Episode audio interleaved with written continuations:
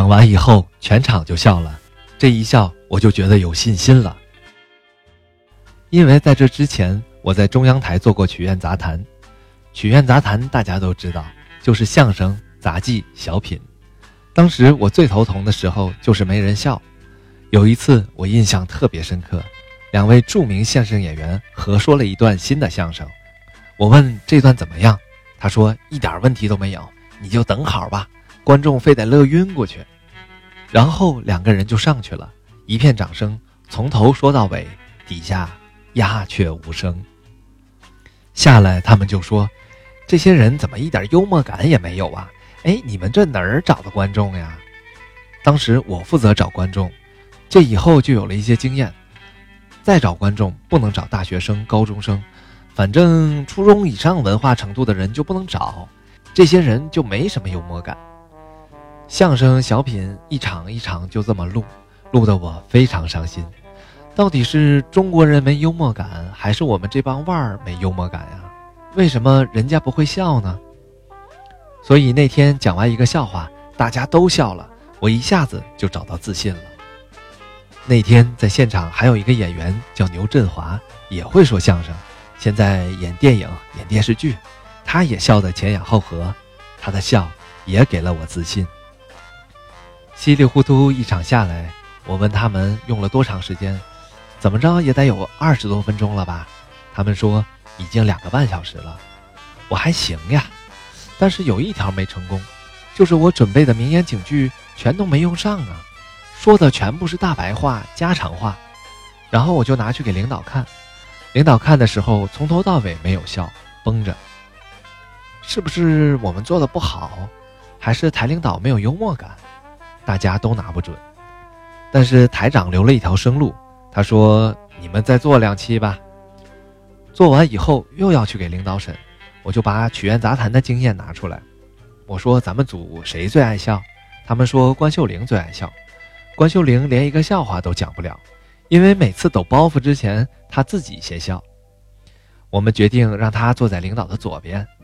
还有一个叫乔艳林的，跟关秀玲有一拼，看着谁都可以笑。整天笑容满面，我们决定让乔艳林坐在领导的右边。审片的时候果然是这么安排的，因为他们俩都看过了。每到要抖包袱的地方，我还没有张嘴呢，那俩就笑成一片。领导看看这个，看看那个，然后说：“哎，倒回来，我再看一遍。”倒回来再看一遍，又说：“有这么可笑吗？”但是那天领导确实笑了，笑了几次。然后他说：“再做两期吧。”然后我们又做了两期，这两期做了谁来保护消费者？是下海打假的，还有孩子与游戏，这样一共做了五期节目。做孩子与游戏的时候，中心主任、部主任全都来了，都坐在楼上。录完了以后，我看所有的同事都阴沉着脸，我还觉得我今天发挥的不错呀，为什么他们都阴沉着脸呢？我说出什么事儿了？他们说领导来看了三分钟就全都走了，拂袖而去。我说这是什么意思？他们说那肯定是不满意呗，要不然为什么那么快就走了？我说你们就不能换一个角度想一想？他们看三分钟就特别放心，然后觉得这个节目特别好，就不用他们盯着了。再然后就拿着去找评论部主任孙玉胜。孙玉胜决定放一集。听听观众的看法。第一集播出后，两种反应都很极端。这时刚好是一九九六年的三月十六日，我们推出了第一集，叫《谁来保护消费者》，就是下海打假这期。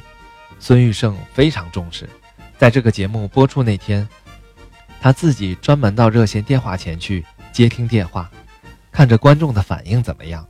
后来他把我叫过去，他说：“今天电话很多。”有一部分是谈你的主持，他说反应分成两种，有一种非常激动，拿起电话他们就哭，说中国电视有希望了，终于出现了这样的一个主持人。